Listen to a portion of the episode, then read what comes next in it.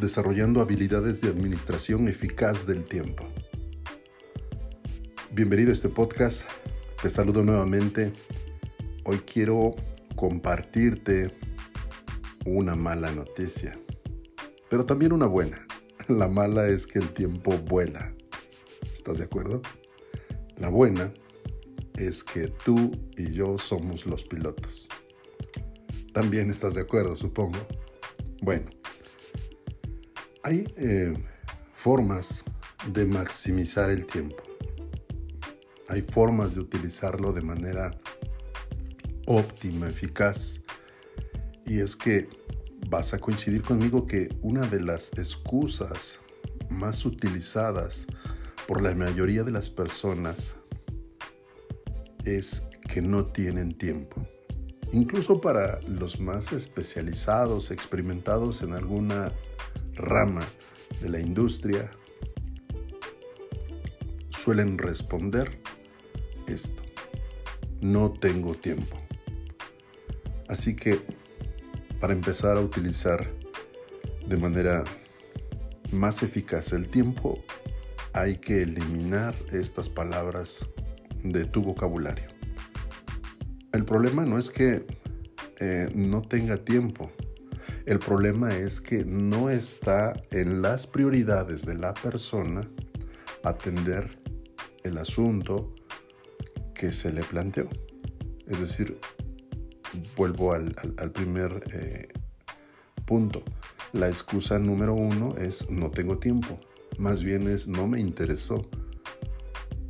No tengo interés en lo que me planteaste y por eso no le puse atención y por eso se me olvidó, por eso no tengo una respuesta y evado esa responsabilidad o esa pregunta dando este argumento de no tengo tiempo, ¿correcto? Si hay algo que todos tenemos en común es el tiempo, sin duda alguna. Todos tenemos siete días a las semanas, cuatro semanas durante el mes y 12 meses al año, por supuesto. Entonces, ¿por qué hay personas que tienen mayores resultados teniendo todos el mismo tiempo, el mismo número de horas al día? Aquí hay que hacernos preguntas para comenzar a identificar en dónde está eh, nuestra atención y en qué estamos utilizando ese tiempo que todos tenemos. ¿Qué actividades son aquellas a las cuales estamos enfocando atención, tiempo y energía? Hay que analizar primero qué actividades puedes eliminar.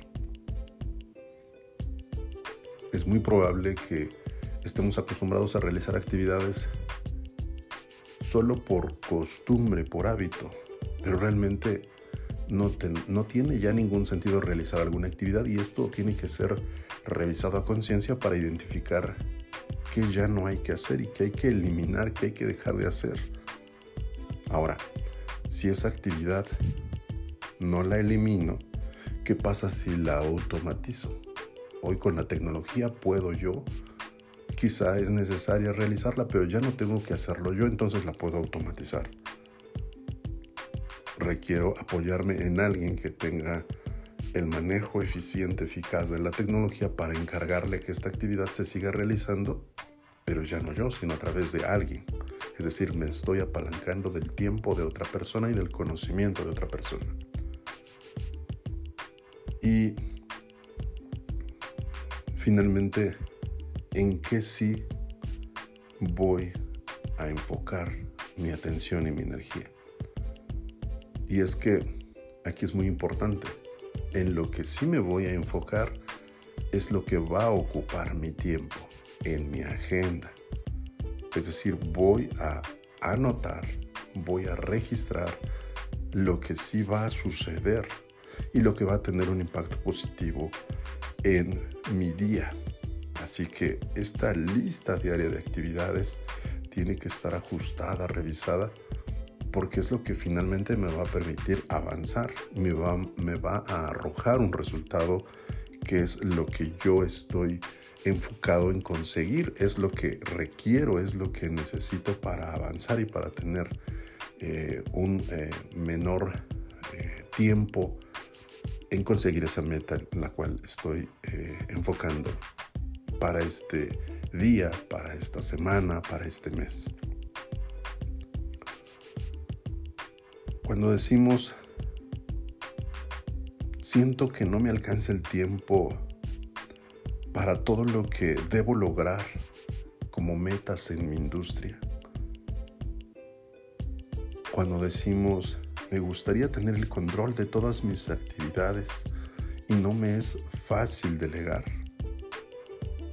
habría que poner una calificación a cada una de estas razones, actividades o preguntas.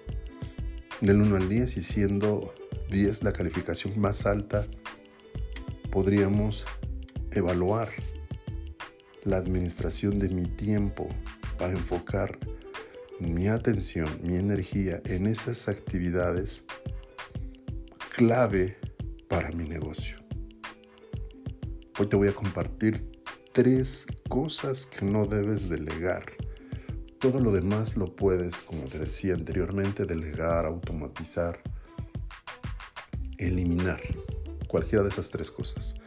Pero estas tres son fundamentales para lograr las metas en tu industria. Hablando de la industria inmobiliaria, por supuesto. Uno es el conocimiento especializado que tiene que ver con mi crecimiento, mi transformación, mi cambio, eso no lo puedo delegar. El mercadeo en ventas, visto desde la estrategia, desde qué es lo que arrojan esos números, esas métricas, para analizarlas, para ajustarlas y tener un mejor resultado. No es que yo tenga que hacer las campañas, no es que yo tenga que implementar toda la estrategia mercadológica, eso, es parte de lo que tengo que delegar y apoyarme en alguien especialista en esas áreas. Y finalmente, el tercer eh, aspecto que no puedo delegar es la conversación con mis clientes, las conversaciones en ventas, la prospección. Eso es algo que no se lo puedo encargar a alguien que haga esas, esas llamadas. Eso lo tengo que hacer yo. Y en la medida en que yo realice todos los días en el número de llamadas, dependiendo mi plan que tenga, puedo tener un plan con el cual puedo enfocarme en eh, realizar por lo menos 90 llamadas eh, a la semana. Entonces, debo estar enfocándome en realizar esas llamadas, pero no es solo la llamada, sino más bien es tener esa conversación de prospección en donde pueda identificar, una vez que hago eh, la precalificación de esos posibles prospectos interesados en invertir, interesados en eh, hacer negocios conmigo, con mi industria. Así que para llegar a la producción debemos transformarnos. Y para lograr esa transformación se requiere buscar esas distintas formas que pueden influir en cada aspecto de mi vida. ¿Te hace sentido esto? Así que todo comienza con la intencionalidad. Y así como agendo mis actividades de mi negocio, también agendo actividades para mí y para mi familia como planifico mi fin de semana, así planifico también mi semana y así va a ser el resultado que voy a tener en la administración eficaz del tiempo. Deseo te haya aportado algo importante en, esta, eh, en este podcast. Compárteme un comentario, envíame tu opinión y me va a gustar mucho saber eh, lo que piensas y qué valor encuentras en esta información. Mientras recibo un fuerte abrazo y me escuchas en el siguiente episodio.